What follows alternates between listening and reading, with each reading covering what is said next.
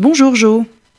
Et bonjour Paul. Alors la semaine dernière, je vous ai parlé de Danielle Saint-Bois qui publie chez Julia en vous disant qu'elle n'avait pas selon moi la réputation qu'elle devrait avoir. Eh bien aujourd'hui, je vais vous parler de quelqu'un qui à mes yeux est dans le même cas, Martine Roffinella. Alors tout de suite, je vous recommande son blog qui s'appelle Sous le pavé la plume. Et puis avant de vous parler de son dernier livre, Conserver comme vous aimez, aux éditions François Bourrin, je vais vous dire quelques mots sur elle parce que vous la connaissez sans doute pas. Tout a commencé en fanfare pour Martine Roffinella. Un premier roman à 26 ans, en 1988, Elle, aux éditions Phébus, et tout de suite une invitation à apostrophe par Bernard Pivot.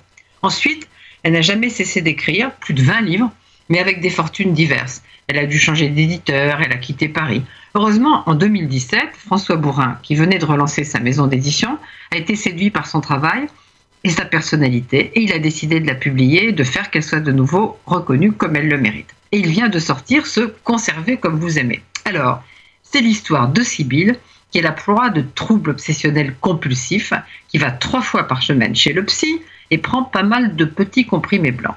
On dirait qu'il est temps de vous avaler, dit-elle au comprimé. It's just the right moment. Le papa psy lui répète trois fois par semaine.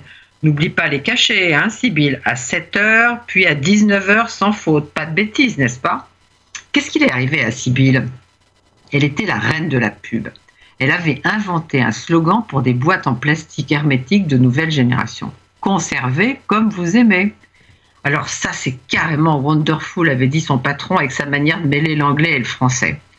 Elle était la reine des rédactrices jusqu'à ce qu'arrive une jeune blonde, capucine, dite princesse commerciale.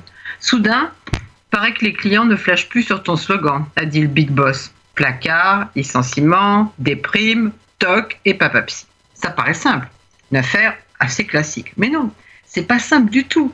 Et dans les 110 pages de ce roman, on peut imaginer de nombreux scénarios et il se passe des choses très étranges. Par exemple, dans le congélateur, avec son ventre blanc vaste comme une baleine, dit Sibyl, il y a 101 boîtes en plastique.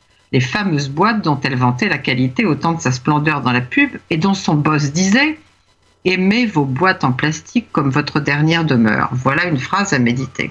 Je ne peux pas vous dire ce qu'elles contiennent peut-être ces boîtes, car rien n'est sûr dans cette histoire. Ce que je peux vous dire, c'est que personne ne lira ce roman de la même manière. Certains vont croire au récit de Sibylle, d'autres vont penser qu'elle a tout inventé, même son boulot dans la pub. Et puis moi, j'ai presque honte de vous l'avouer, mais j'ai beaucoup ri en lisant ce Conserver comme vous aimez de Martine Roffinella, alors que c'est censé être une histoire plutôt tragique. Comme vous imaginez, j'ai cherché s'il y avait des chansons sur la publicité. Et j'en ai trouvé plusieurs. Et je crois que Louise Denis a choisi celle de Jacques Dutronc.